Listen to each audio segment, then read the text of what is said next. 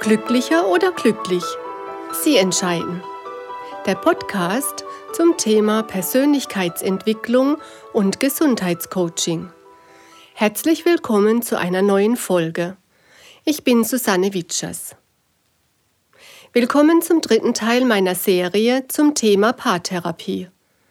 Heute erkläre ich Ihnen, wie Sie Ihr bisheriges Wissen anwenden könnten, um ein wenig Ruhe in angespannte Beziehungen zu bringen. Aber zunächst würde mich interessieren, ob Sie schon Ihren Persönlichkeitstyp herausgefunden haben oder den Ihrer Familienmitglieder, Freunde und Kollegen. Falls nicht, verzagen Sie nicht, wenn Sie noch unsicher sind. Es ist schwieriger, als man denkt. Denn da wir alle uns ja ständig im Fluss befinden, sind wir immer, mal mehr oder weniger ausgeprägt, auch in anderen Persönlichkeitstypen unterwegs. In jedem von uns steckt die Fähigkeit, Entscheidungen zu treffen, Mitgefühl zu empfinden und Erkenntnisse zu gewinnen. Aber in schwierigen Situationen kann es passieren, dass wir uns in einem Bereich festfahren so sind auch Jutta, Renate und Harald in ihren jeweiligen Persönlichkeiten gefangen. Die Geschichten dieser drei habe ich in Folge 18 erzählt. Jutta, der Handlungstyp, hat sich im Handeln festgefahren. Und vor lauter Tun und Machen hat sie keine Zeit mehr, zur Ruhe zu kommen, um zu spüren, was ihre Kinder tatsächlich brauchen und was ihr Mann will und erwartet. Und was noch wichtiger ist, Jutta spürt auch ihre eigenen Bedürfnisse nicht. Denn vor lauter Arbeit verdrängt sie alle Gefühle, die sie vom Erledigen ihrer Aufgaben ablenken würden.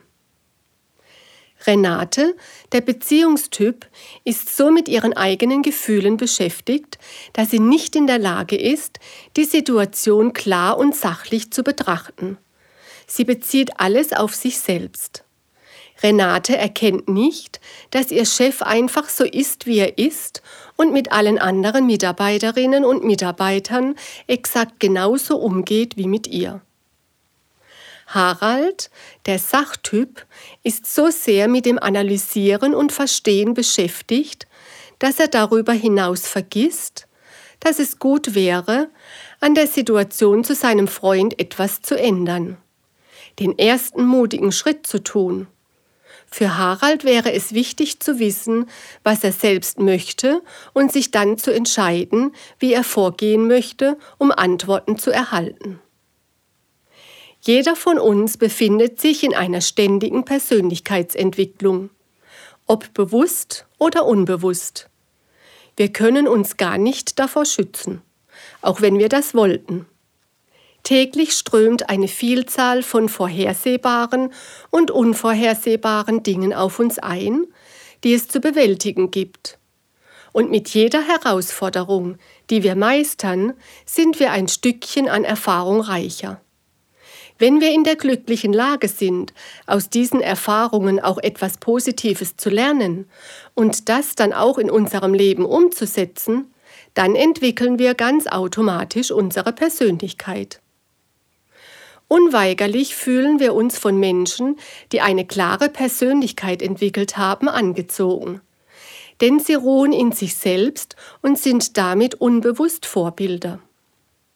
Auch sie können eine klare Persönlichkeit entwickeln und gelingende Beziehungen führen. Wenn Sie wissen, welcher Persönlichkeitstyp Sie sind, dann wissen Sie auch, welche Hürde Sie nehmen sollten, um in erster Linie sich selbst Gutes zu tun. Lassen Sie mich das näher erklären. Nehmen wir Jutta.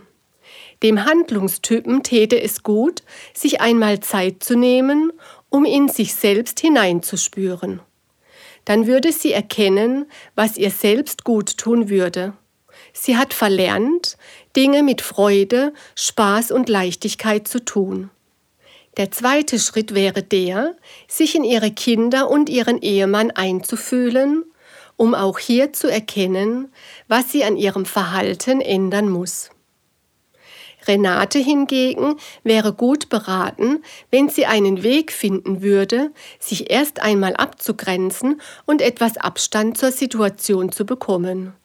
Nur so kann sie als Beziehungstyp die Situation an ihrem Arbeitsplatz sachlich und wertfrei betrachten und erkennen, dass das Verhältnis zu ihrem Chef nicht so lieblos ist, wie sie es empfindet.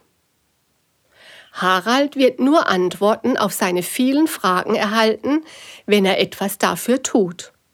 Als Sachtyp fällt es ihm schwer, Verantwortung zu übernehmen, Entscheidungen zu treffen und für sich selbst etwas zu tun. Solange er nur nachdenkt, wird sich an seiner Situation nichts ändern. Es wäre angebracht, den ersten Schritt zu tun und das Gespräch mit seinem Freund zu suchen.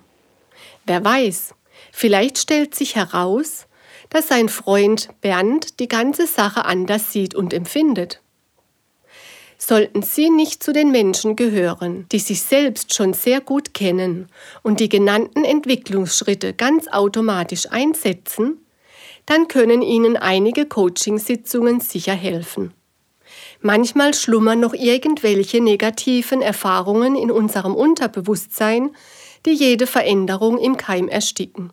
Aber alle diese hemmenden Einflüsse können aufgespürt, erkannt und aufgelöst werden. Auch bei Ihnen. Vielen Dank fürs Zuhören.